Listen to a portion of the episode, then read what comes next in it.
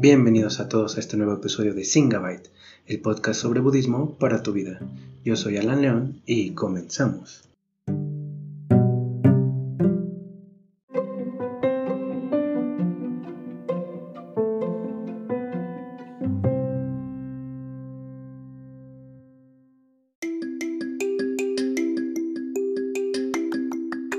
Buen día a todos, mi nombre es Alan León y estamos en Singabyte. El episodio de hoy tratará sobre las emociones en el budismo.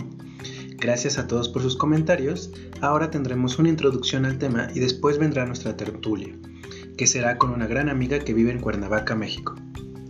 Recordaremos que el episodio pasado fue sobre la visión perfecta. Recordaremos también que así es como mi maestro Sangha traduce el concepto de comprensión correcta, la comprensión correcta o visión perfecta es ver al mundo en términos de las tres marcas de la existencia, es decir, insustancialidad, insatisfacción e impermanencia. Pero Julio y yo definimos más o menos a la visión perfecta como esos momentos intensos de reflexión donde uno para a repensarse o a redescubrirse. Sea como sea, la visión perfecta debe ser una experiencia espiritual de trascendencia para uno mismo. Inclusive puede ser que se obtenga con el mirar de un atardecer o de una bella pieza artística. O también puede ser cuando tu mundo se tambalea, cuando tu forma de ser cambia. Eso es un atisbo de visión perfecta. Es entonces cuando tu ser emocional cambia también, no solo tus emociones, sino tu forma de comunicarte, de actuar e incluso de relacionarte con otras personas. ¿Qué pasa cuando ves la muerte de cerca? Pues lo que pasa es que cambia tu forma de vivir. No pienses en malgastar el tiempo en banalidades, sino que ahora quieres aprovechar al máximo todo lo que la vida te puede ofrecer. ¿Cuáles son las emociones en el budismo? Pues son la no malevolencia y la renuncia. También lo son el amor incondicional, la fe y devoción. La renuncia es el pilar de las emociones budistas. Uno renuncia a ver la vida de forma superficial y vaga. Deja de centrarse en el consumismo, en el tener, para virar hacia el ser, el tener una vida llena de satisfacción por valores más altos y trascendentes. También renunciamos a las relaciones tóxicas llenas de apego y violencia. Dejamos al grupo atrás para crecer como individuos, dejar de tener comportamientos de manada y ocupar un lugar en el mundo, como personas diferenciadas. También se renuncia a tener emociones destructivas, no solo emociones destructivas, sino a tener cero control sobre nuestras emociones. Por último, aunque no de forma exhaustiva, se renuncia al nihilismo, a creer que no existen valores espirituales que nos puedan guiar en la vida. Para el budismo, uno tiene el control de su vida. El Buda dice que somos lo que pensamos, que con nuestros pensamientos creamos al mundo. Además de creer nuestro mundo de manera cognitiva, también lo hacemos de modo emocional. A través del sendero budista, uno puede recrearse, incluyendo la esfera emocional. En lugar de odiar y hacer el mal, uno deja de querer el sufrimiento de los demás para comenzar a sentir amabilidad y empatía hacia los otros. Para el budismo, las emociones por excelencia, las emociones verdaderamente humanas, son el amor incondicional, la compasión, la alegría compartida y la ecuanimidad. Ya sé, ya sé, suena como a un superhéroe, pero de verdad se pueden lograr. Y si no, al menos se puede cambiar la dinámica emocional. Por último, como vimos en el episodio pasado con bastante detalle, la fe y la devoción también son otro pilar en la vida emocional del budista. Tenemos fe y devoción hacia los valores más altos de la existencia, como la verdad, la bondad y la belleza. También tenemos fe y devoción hacia nuestros maestros que nos han enseñado y señalado el camino. Y tenemos fe y devoción hacia la comunidad de practicantes que mutuamente nos apoyamos en el sendero del Buda. Y bueno, hasta aquí mi introducción. Espero que les sea de utilidad y seguimos con nuestra tertulia.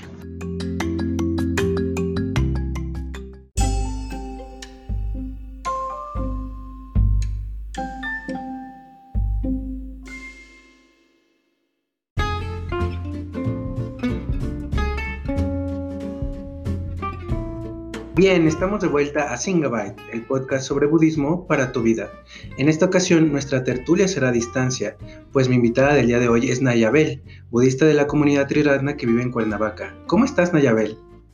Hola, Alan, muy bien. ¿Y tú cómo has estado? Bien, pues mira, con esto de la pandemia ya sabes que hay que tener mucho cuidado. Claro, hay que cuidarnos y mantenernos guardados en la medida de lo posible porque sí está realmente preocupante la situación. Sí, pero mira, la impermanencia todo lo que da. Sí, claro, se hace cada vez más evidente con la pandemia, ¿no? Sí, sí, exacto. Oye, y cuéntanos un poquito más de ti. ¿Cómo fue que llegaste al budismo? ¿Cuál fue tu involucramiento? ¿Cuánto tiempo has estado? Pues mira, lo que pasa es que no sé si sepas, yo soy, estuve eh, durante un tiempo fuerte de mi vida muy pegada al alcohol. Este, soy alcohólica entonces, en el programa de 12 pasos que estaba yo metida, evidentemente en ese programa, en el onceavo paso, de alguna forma te invitaba a, este, leer, practicar la meditación y coincidió con que una de mis ahijadas en aquel momento me invitó a tomar un curso de meditación con un maestro. Entonces empecé mi curso de meditación, me encantó, y me quedé ahí aproximadamente dos años, esto fue en el 2013, principios de 2013, ahí estuve dos años y dentro de estos cursos que estuve tomando de alguna forma empecé a conocer lo que era el budismo y empezó a encantarme, empecé a, a resonar con las enseñanzas del Buda. Y llegó un momento en donde me faltaba la parte devocional, la cual este maestro, pues de alguna forma me decía que él no me la iba a poder dar y me sugirió que buscara a Triratna. Y por eso fue que llegué al centro budista de Triratna en el 2015 y me topé, bueno, cuando llegué yo ahí, lo primero que vi fue un ambiente delicioso, muy amable, las gentes que me atendieron realmente lindas, me explicaron todo, me contaron de cuáles son los cursos que se iban a dar y el que seguía como a tres o cuatro días de ese, de ese día que yo llegué era un curso que iba a dar Upek Shamati, que yo sabía que había sido profesor, maestro, perdón, de alguna forma de mi maestro anterior. Entonces, bueno, me encantó y era sobre el libro tibetano de los muertos. Entonces, bueno, el tema súper me encantó y me metí a, tomar, a tomar ese curso y bueno, fue desde la primera vez que yo empecé a escuchar las enseñanzas, fue algo así, Alan, como si se me empezaran a responder una serie de preguntas que yo había traído a lo largo de toda mi vida, desde infancia, adolescencia. Entonces empecé realmente a resonar con todo esto, ¿no? Y definitivamente pues eso fue lo que me invitó a quedarme y desde entonces pues aquí sigo. ¿Eso fue en la Ciudad de México? Eso fue en la Ciudad de México, claro. Sí, sí, sí, sí. De hecho, yo apenas tengo dos años y medio de estar viviendo aquí en, en Cuernavaca. Yo llegué al centro budista Coyoacán, de la Ciudad de México. Oye, qué interesante que hayas empezado por un grupo de AA. ¿Cómo fue esta transición? ¿Era algo que te apoyaba a tu práctica de AA? Sí, definitivamente. Te digo que el onceavo paso te invita a que empieces a investigar, a leer sobre la meditación entonces, este, esta parte del onceavo paso eh, es muy importante porque es lo que vas aplicando. El décimo, el onceavo y el doceavo son los tres pasos que vas aplicando día con día en tu vida.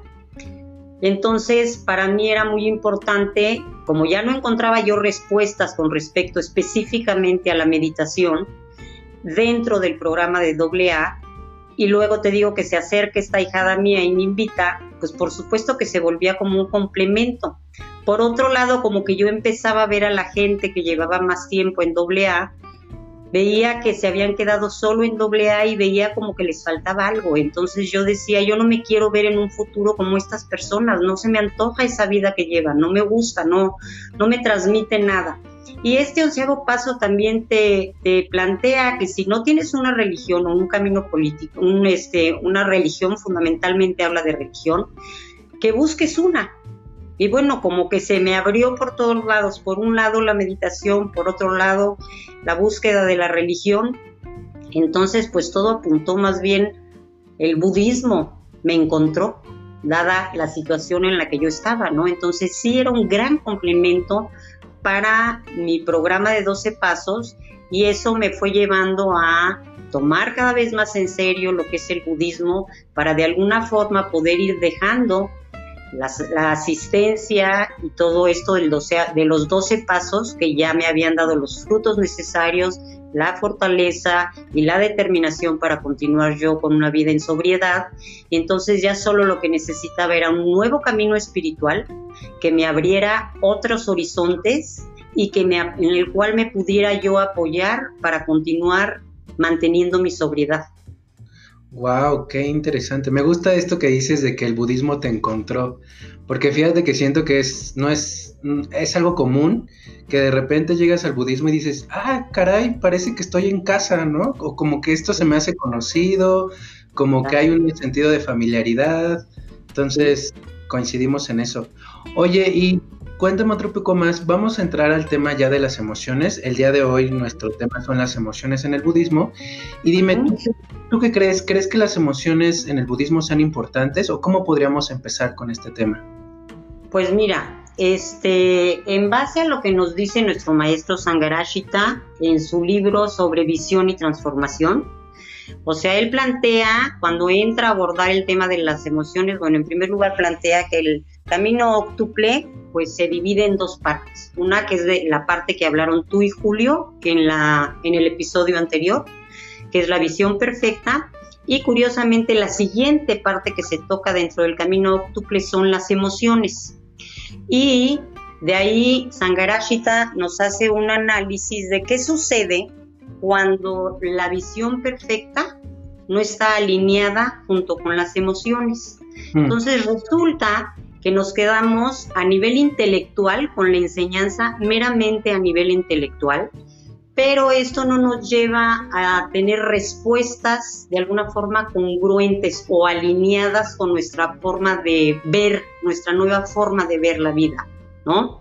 Entonces es muy importante que estas enseñanzas lleguen a permear tanto nuestras partes conscientes como nuestras partes inconscientes como serían las voliciones, este, patrones de conducta, emociones y todas estas que es de donde realmente respondemos a la vida.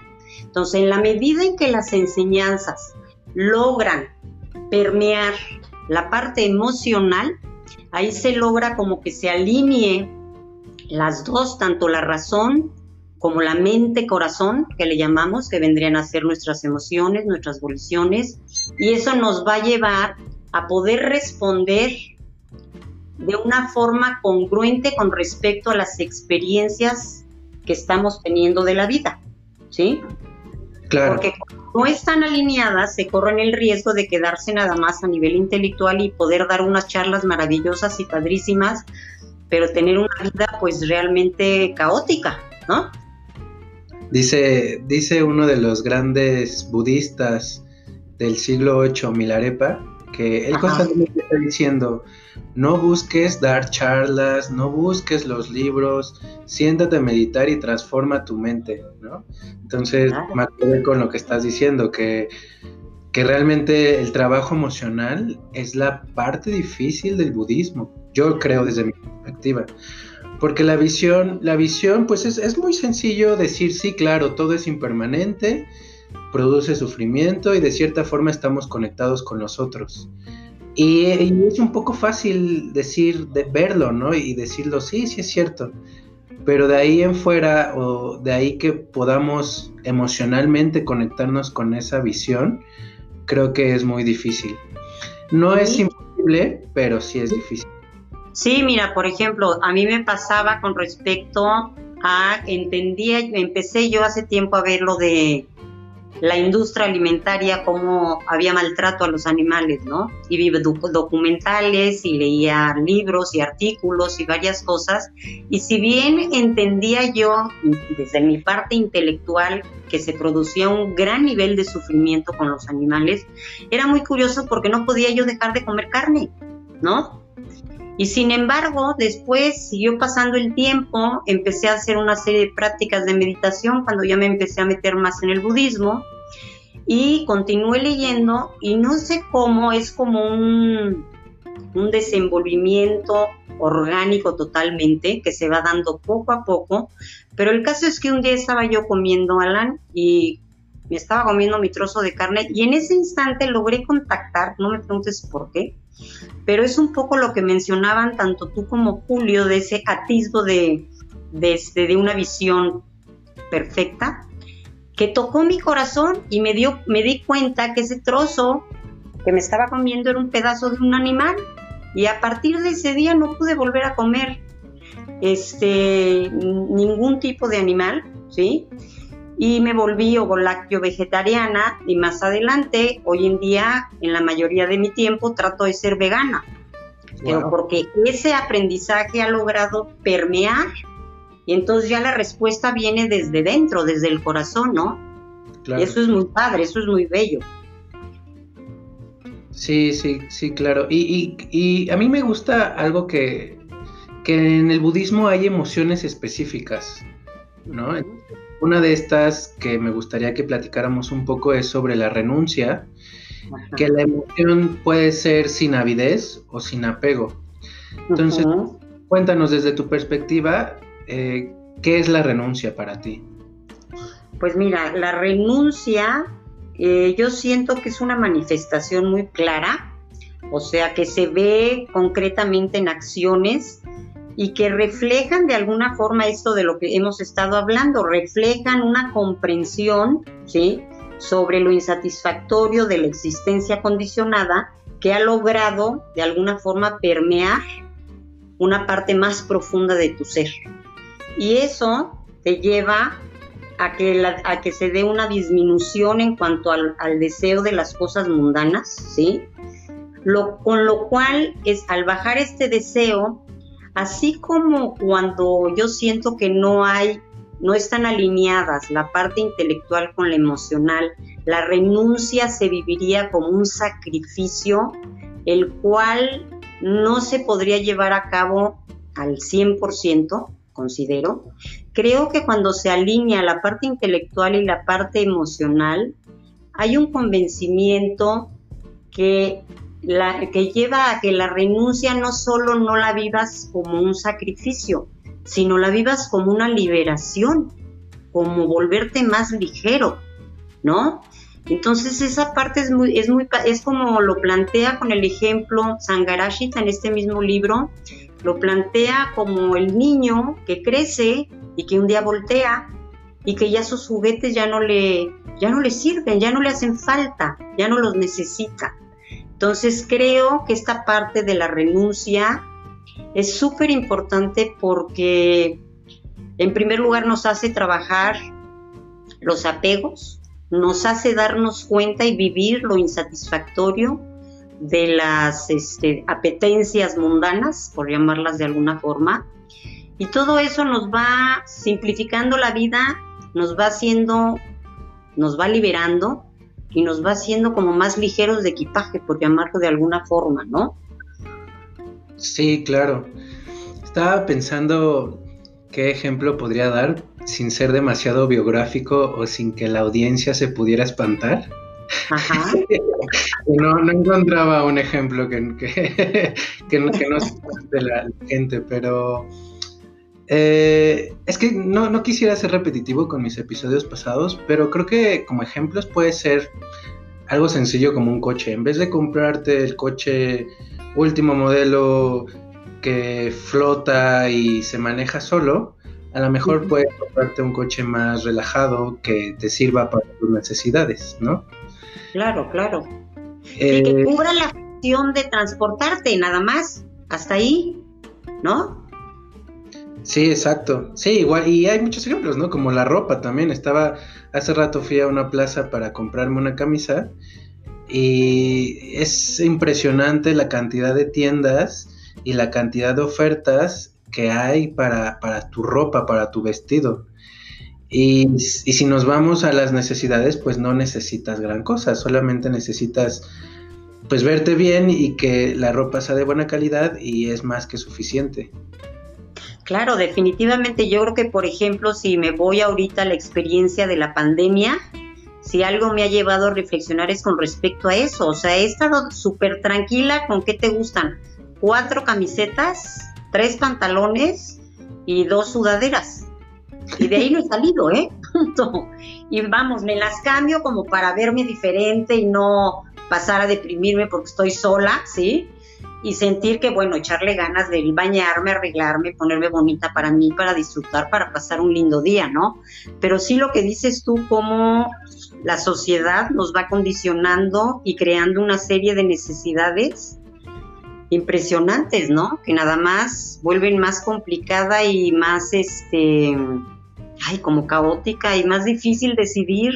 Alan, como decías tú, cuando llegas a una tienda y hay 25 mil tipos de, de, camisetas o de blusas, en mi caso, para comprar, y dices, ¿cuál me llevo? De otro modo, si hubiera dos o tres, dirías, bueno, la verde, la azul o la roja, ¿cuál quieres? Pues esta y ya, ¿no? Sí, claro. Sería más sencillo. Y también, fíjate, otra que me ha llevado a reflexionar con respecto a la renuncia en esta misma situación que estamos viviendo es el WhatsApp, ¿no? Varias este, chats de grupo que tenía, bueno, no sabes, había algunos que yo no sé, yo no sabía por qué a los después de, media hora de haberme levantado, que había visto algunos chats, ya, ya me sentía como con un sabor de boca medio amargón. Y yo decía, pero ¿por qué? Pues es que resulta que había leído, me había metido a varios chats donde lo único que hacían eran quejarse, críticas, informaciones y informaciones diferentes y contradictorias sobre la pandemia. Entonces, bueno, finalmente dije, ¿qué necesidad? La situación está difícil como para complicármela más con este tipo de chats y pasé a retirarme y no sabes qué, a gusto me siento de haberme retirado y bajarle y dedicar ese tiempo a otras cosas como escuchar música, leer un libro, no hacer nada, Alan. Rico, tomarme un café, no sé.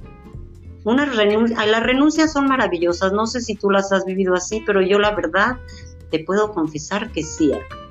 Sí, justo era lo que te iba a preguntar, si entonces la renuncia desde este punto de vista no es un sacrificio, sino más bien es, es, obtener libertad, libertad de algún condicionamiento.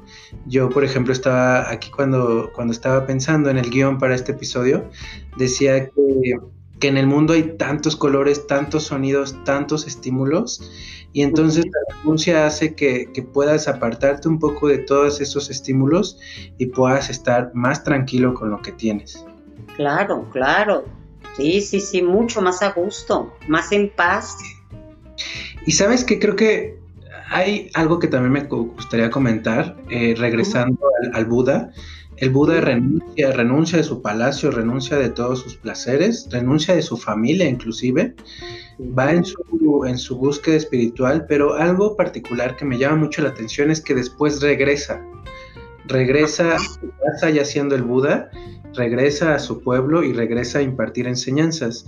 Entonces yo creo que desde esta, esta perspectiva los budistas no es que renunciemos al mundo totalmente y nos desafanemos de, las, de los sufrimientos del mundo, sino creo que hay, bueno, no sé si a ti te pasó al, al inicio de tu práctica, pero a mí al inicio de la práctica tenía como esta necesidad de renunciar intensamente, pero conforme van pasando los años, dices, ok, ya, ya tengo como armas o elementos para regresar al mundo y tratar de aliviar un poco el sufrimiento de que ahorita nos, nos, nos pega o está, está rodeándonos.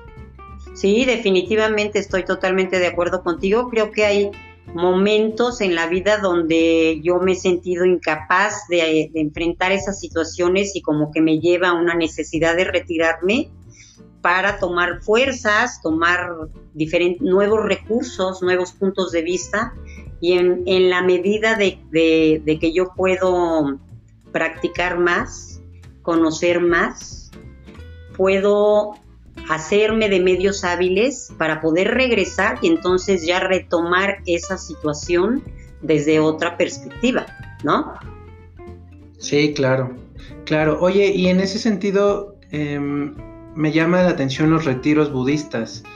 Em, ¿Para ti qué es un retiro o cómo vives un retiro budista? Bueno, para mí un retiro budista es el mejor regalo que me puedo dar. Amo los retiros. Así es así como, wow, no tienes idea, verdaderamente lo disfruto desde el momento en que veo el título del tema del, del retiro, dónde va a ser.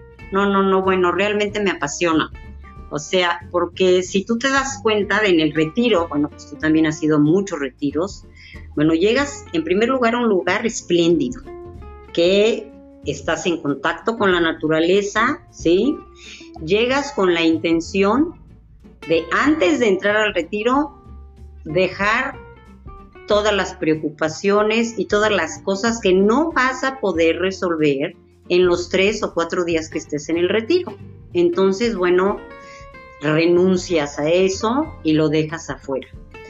Entras al retiro, te topas con gente que está metida en el budismo, que son muchos conocidos, otros desconocidos, pero una cantidad de gente que todos estamos con la misma intención, con las mismas aspiraciones. Entonces el ambiente es de mucha amabilidad, de mucha fraternidad, de contento, muy agradable. O sea, la gente te recibe muy bien, por otro lado, tienes una comida vegetariana espléndida en Chintamani, por ejemplo, ¿no? que se come así como suculento, me fascina.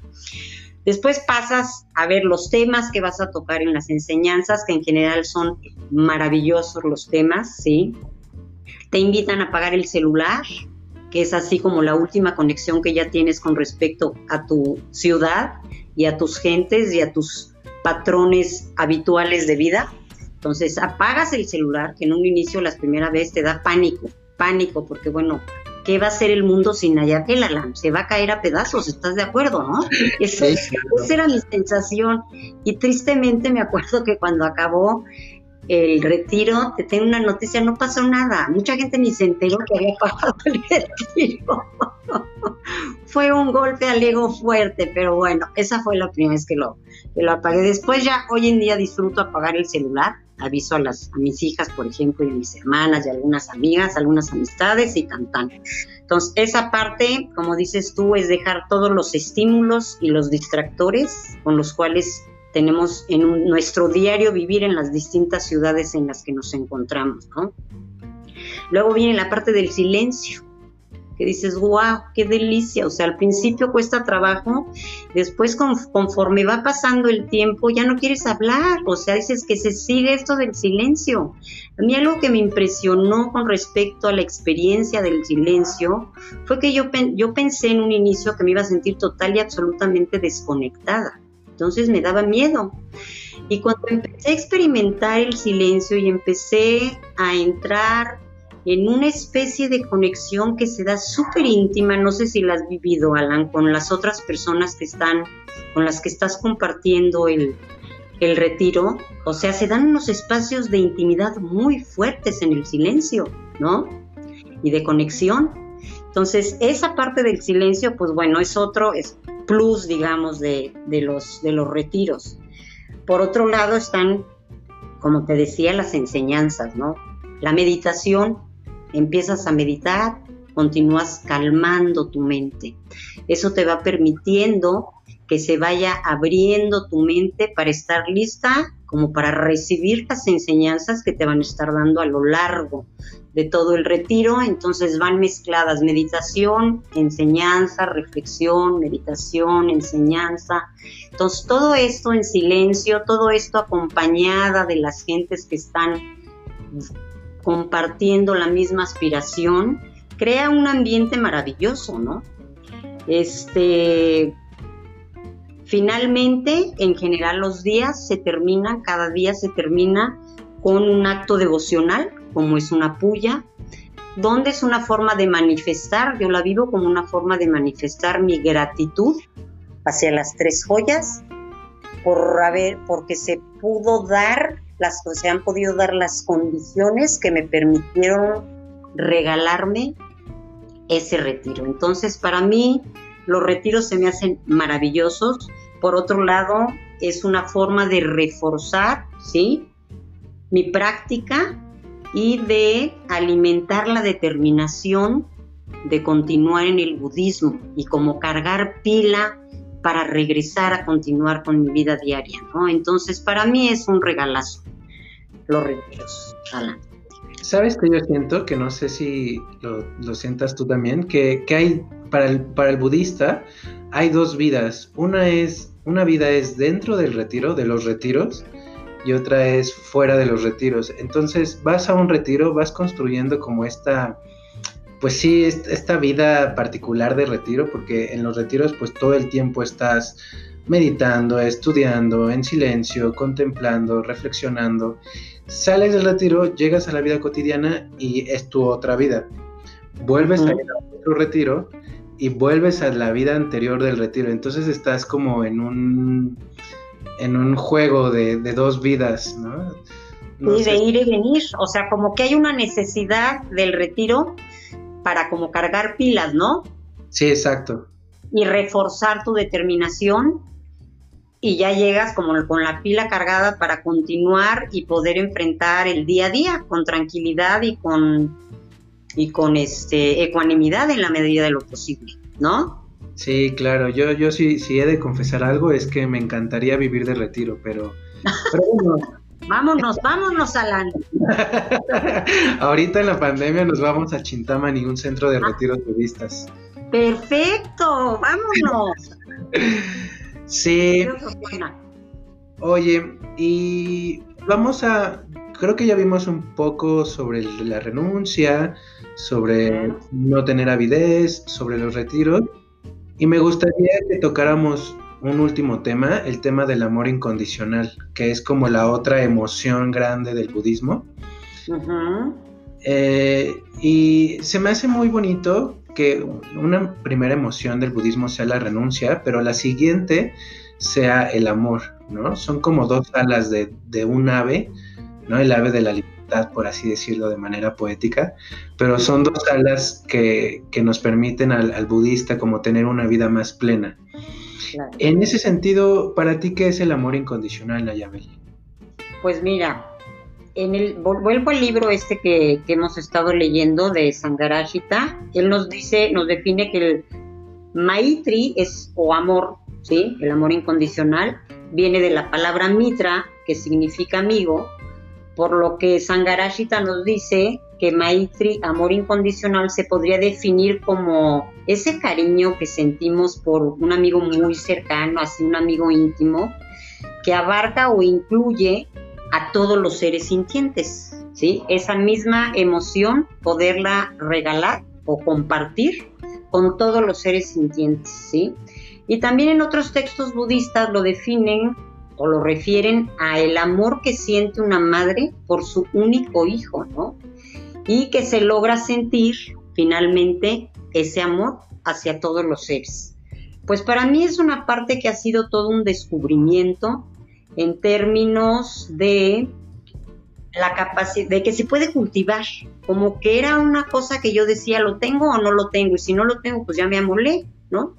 Y una, otra de los regalos que me hace el budismo es cuando me dice, oye, no, se puede cultivar.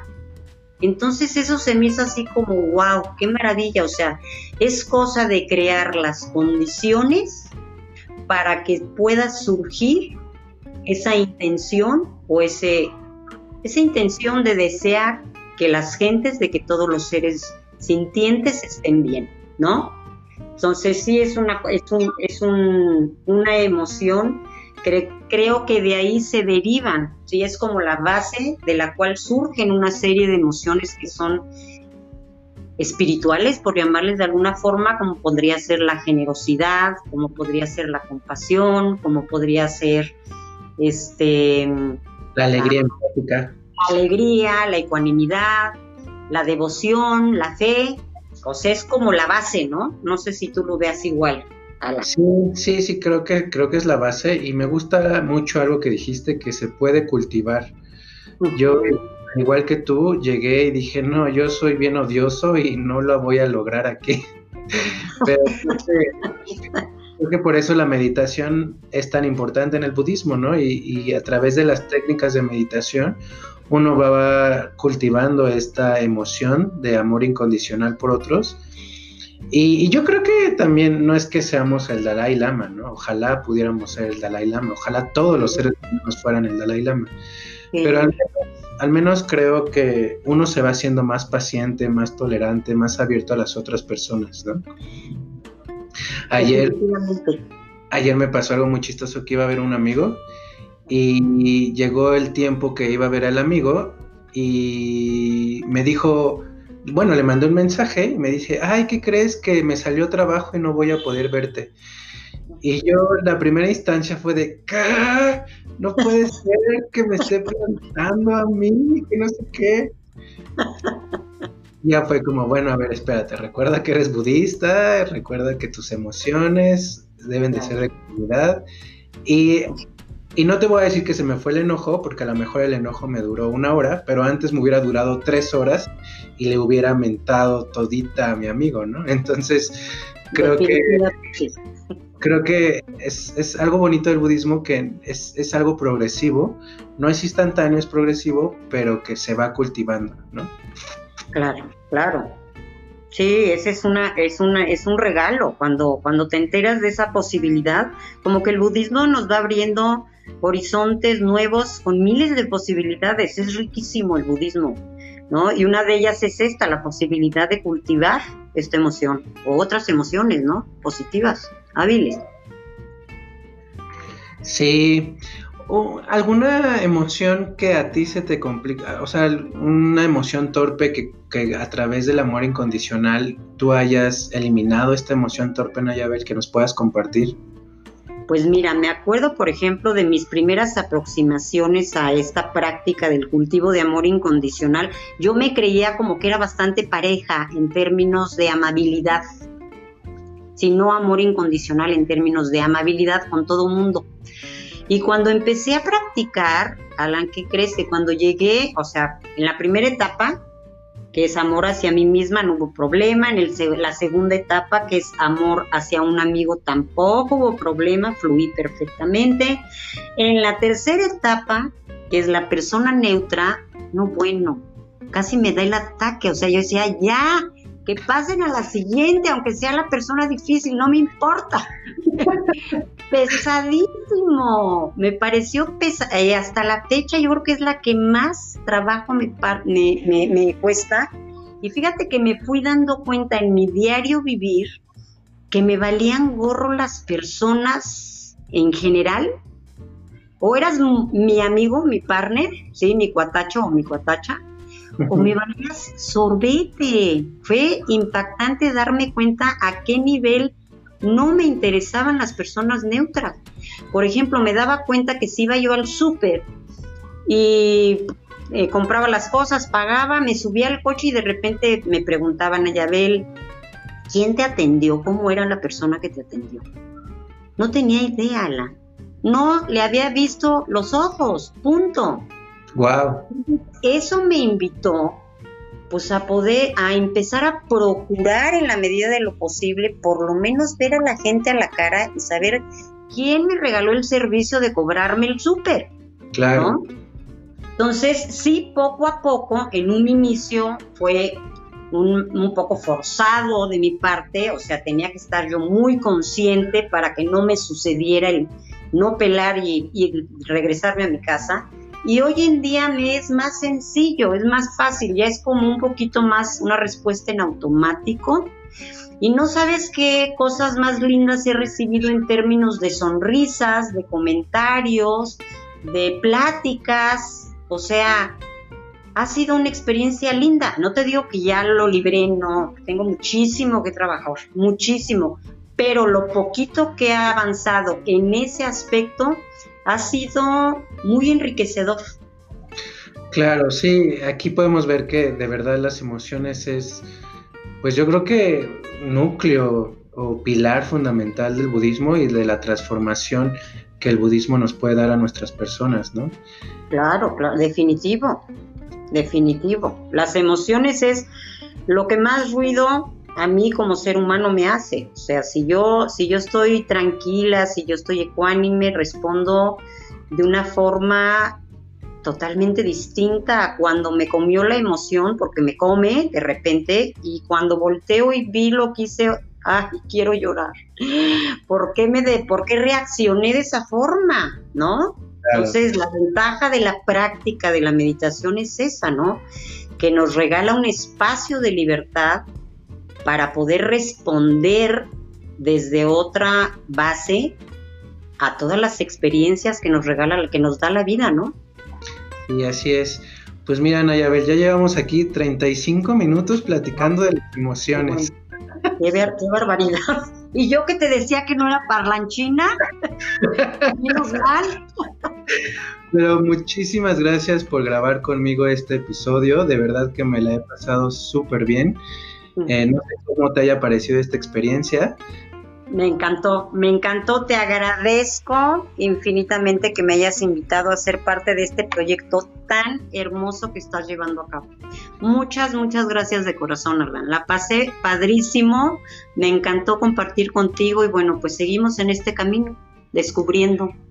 Muchas gracias. Y, y redefiniéndonos y reinventándonos, como dijeron tú y Julio. Así es, Nayabel, muchas gracias por todo. Pues, gracias. muchas gracias a nuestra audiencia. Como siempre, muchas gracias a la comunidad budista Triratna. Y no se pierdan el próximo episodio.